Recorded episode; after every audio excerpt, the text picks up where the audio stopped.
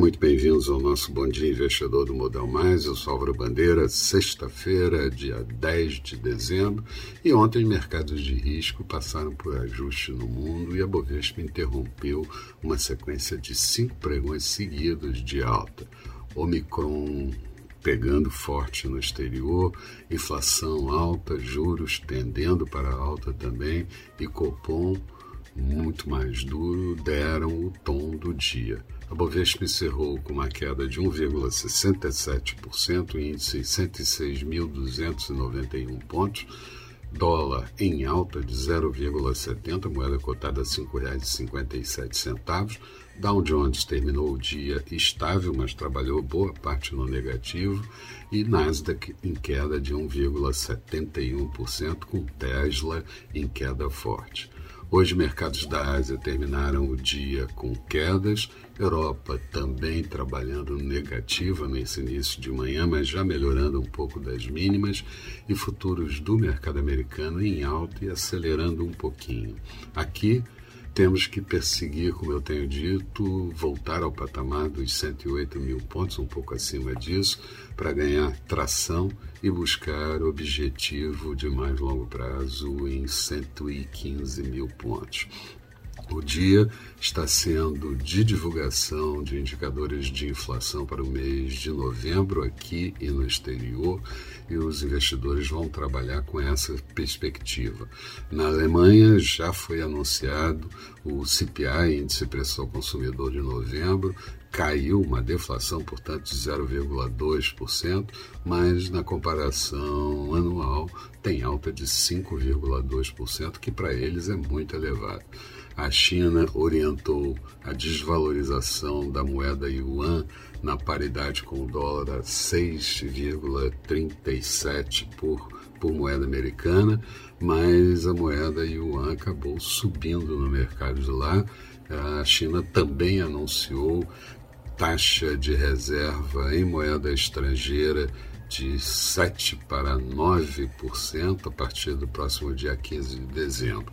No Reino Unido, produção industrial do mês de outubro foi confirmada em queda de 0,6%, mas na comparação anual sobe 1,4%.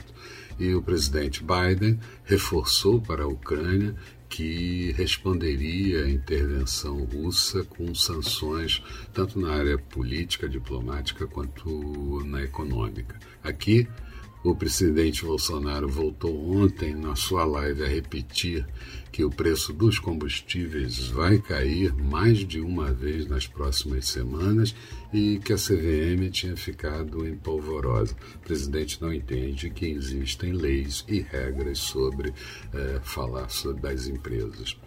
Eh, também eh, foi o Senado aprovou a prorrogação da, da desoneração da folha de pagamentos, vai para a sanção presidencial agora, e a economia enviou ofício para o Congresso Nacional sugerindo alterações no orçamento de 2022 da ordem de 100 bilhões de reais. Na agenda do dia, daqui a pouquinho sai o IPCA fechado do mês de novembro, a inflação oficial. Vamos ter também a, a, o CPI dos Estados Unidos referente ao mês de novembro e a confiança do consumidor da Universidade de Michigan referente ao mês de dezembro.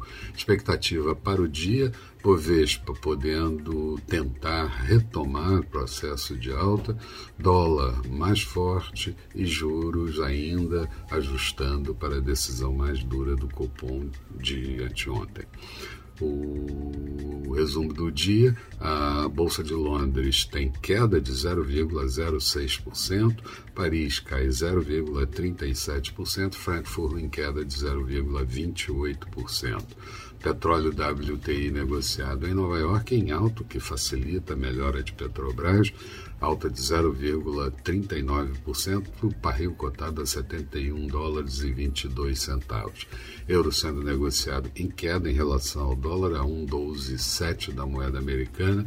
Notos americanos, títulos de 10 anos, taxa de juros de 1,51% e futuros do mercado americano, Dow Jones sobe 0,13%, Nasdaq com alta de 0,24%.